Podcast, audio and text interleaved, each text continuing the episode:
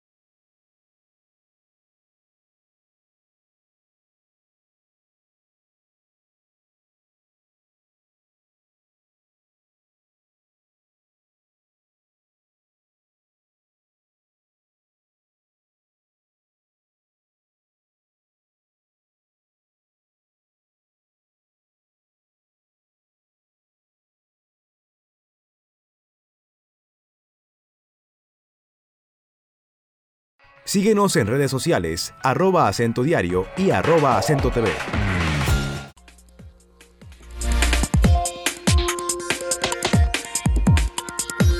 Veamos algunas de las respuestas que hemos recibido eh, de ustedes sobre la pregunta que presentamos sobre los apagones.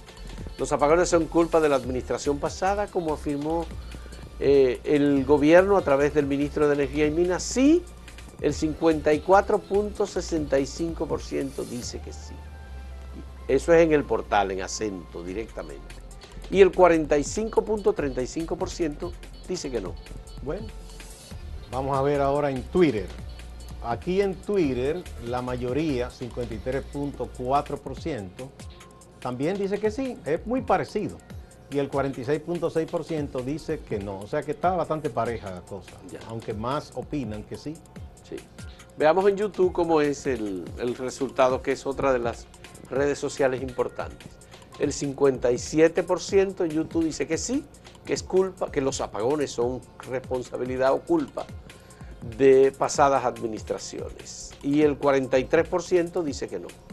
Bastante parecido en, en las tres. Aquí en ligeramente más alto. En el portal, en Twitter y en YouTube algunas opiniones. Algunas opiniones. Aquí tenemos al profesor Manuel Paula que dice, el país tenía energía por los cuatro costados. Se apagó después de la incapacidad del gobierno del cambio porque no saben gobernar. Esa es una consigna que repite mucho el PLD. El profesor Manuel Paula conocido, es una persona, creo que es del Partido de la Liberación Dominicana. Bow dice que todavía hayan apagones y que no resolviera el problema en 16 años sí es culpa de los pasados. Que hayan más apagones que antes. Eso es como una pregunta, ¿no? Sí. Parece que no, se completó lo que quería decir. Aquí tenemos a Ho Chi Minh Leduan Beltré Almanzar. Dice, aquí el problema de los apagones hace tiempo se hubiera resuelto, incluso desde el primer gobierno de Leonel pero es que somos un país tan corrupto que por falta de disposición de parte de los que nos gobiernan, eso lamentablemente no se ha resuelto. Melindo Bota Benítez dice, los apagones en esta caricatura de país son un enigma, ni los mejores ingenieros de la NASA podrían descifrar y mucho menos resolverlos. Ingeniero de la Bueno. Vámonos con Máximo Laureano, que está en Santiago, y nos tiene un reporte de las notas más importantes ocurridas allí y en la región del Cibao en las últimas horas. Adelante, Máximo. Gracias por la conexión. Saludos. Iniciamos con el caso de la medida de coerción en contra de los agentes policiales involucrados en el apresamiento golpiza y posterior muerte del joven peluquero Richard Weiss. Los imputados, el capitán Manolo Aquino, el primer teniente Manuel de Jesús de la Cruz, el segundo teniente Vladimir Joel Jerez Suárez. Y es que la jueza Iris Borge decidió aplazar por segunda vez el conocimiento de la medida de coerción, esta vez para el próximo viernes. Se aplaza porque los abogados de la defensa nueva vez solicitaron más tiempo para preparar sus presupuestos. Las dos caras de la moneda. Veamos las opiniones tanto del abogado de la defensa como del actor civil. Estamos en presencia de asociación de malhechores. ¿Eh?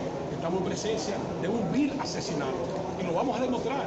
Las pruebas son contundentes. El Ministerio Público las tiene todas y nosotros también las hemos aportado. Está pidiendo una prisión preventiva por 12 meses que nosotros vamos a demostrar, como dijimos en la ocasión anterior, que ellos son los tres inocentes de manera absoluta de los hechos que le imputa el Ministerio Público las autoridades policiales en Santiago, el Ministerio Público tiene pendiente aclarar lo que tiene que ver con la muerte de la enfermera Lady Margaret Almanzar Diloné, quien fue hallada muerta a la madrugada del viernes en el hospital José María Cabral Ibáez.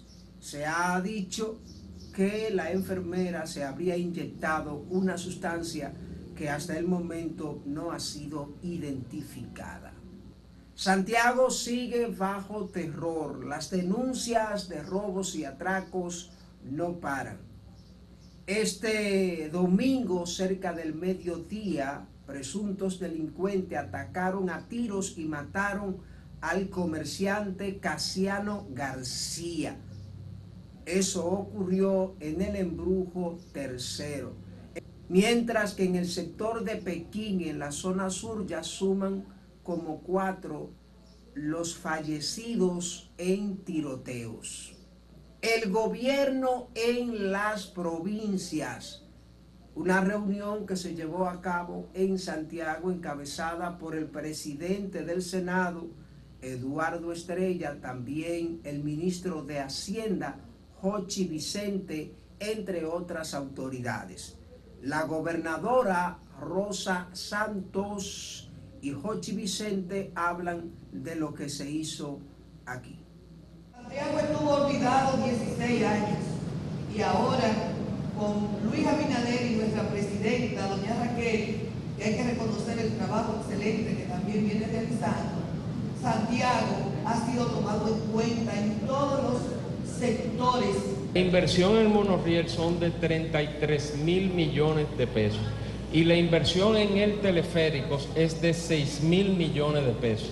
Si yo tomo monorriel, teleférico y las obras tradicionales, nosotros a grandes rasgos, obviamente en este plazo 2021, 2023, 2024, estaremos hablando de una inversión de cerca de 57 mil millones de pesos eh, para la provincia eh, de Santiago. Distante pero pendiente, actualidad y objetividad desde Santiago. Siga la programación.